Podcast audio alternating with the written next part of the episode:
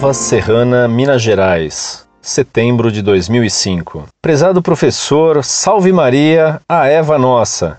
Vinde reino de Cristo. Até minha infância, que pela minha idade de 23 anos foi recente, era um católico com fé. Vivia indo aos cultos, já que morava em uma comunidade que não tinha padre. Quando uma vez por mês tinha uma missa, todos lá estavam, vestiam as melhores roupas, enfeitavam a pobre igrejinha do lugar e recebíamos o padre com honras de presidente.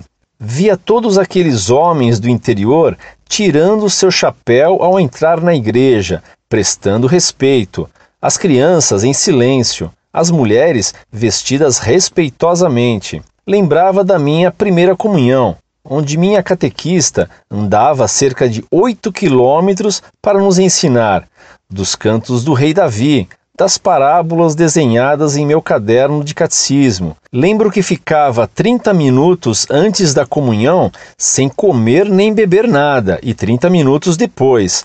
Todos faziam isso.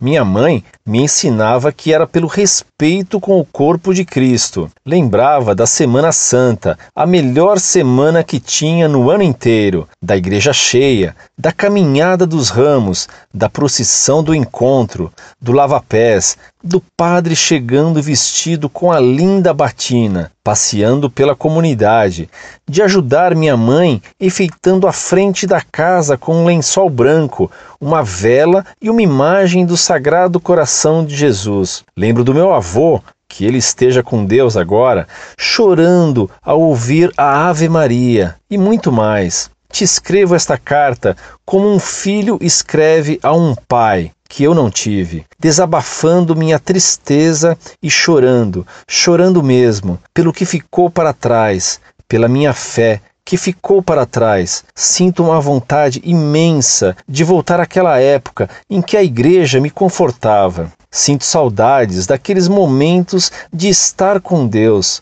das adorações ao Santíssimo, das conferências com todos aqueles velhinhos. Bom professor, o que vejo hoje? Volto naquele lugar e vejo uma igreja vazia, o povo sem fé. Vejo ministros da Eucaristia como uma minha parenta que nem sabe a metade do rito romano. Vejo os protestantes se gloriarem da sua fé e nós católicos nos calarmos por medo de sermos repreendidos. Vejo a falta da batina dos padres, teólogos que ensinam que Judas não teve uma má intenção. É mole, outros que o inferno é aqui, outros que a Eucaristia é uma representação apenas. Vejo padres que vão a festas e bebem, dançam, contam piadas. Chega, não aguento mais. E quem sou eu para fazer algo? Já perdi clientes no meu trabalho por causa da cruz que levo no peito e pelo sinal que faço na fronte ao entrar e sair de algum lugar. Mas e daí? Perco, se preciso, a vida pela minha igreja, mas quero resultados.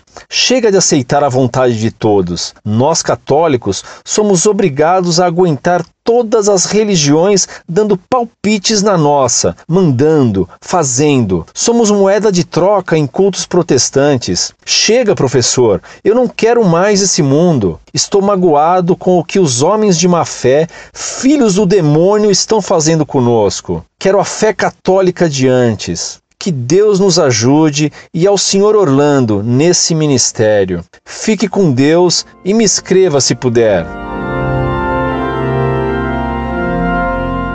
Muito prezado, salve Maria.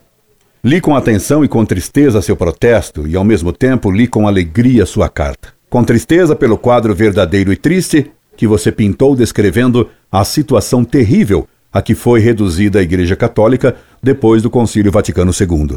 Li com alegria sua carta porque ela demonstra que a Igreja não morre. Apesar da defecção de tantos padres e bispos modernistas da teologia da libertação comunista ou das loucuras e profanações da missa promovidas pelos padres carismáticos. A fé católica continua vicejando em muitas almas, apesar de tudo. Apesar da sabotagem e das traições de membros do clero, desgraçadamente, veja-se o que está acontecendo nas dioceses americanas e nos seminários brasileiros.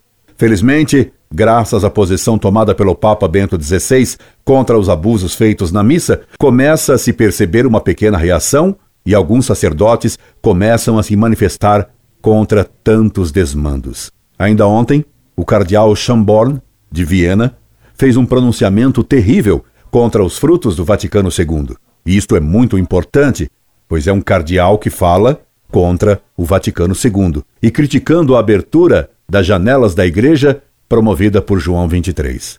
É a primeira vez, desde o Concílio Vaticano II, que um cardeal ousa fazer uma crítica tão contundente a esse concílio, confessando seus frutos danosos. Como comentou um aluno meu, eis que parece ter chegado de novo a primavera para a igreja. Tomara que sim. Nosso Senhor nos mandou estar atentos aos indícios do tempo. A virtude da esperança nos exige esperar em Deus e rezar pela nova aurora.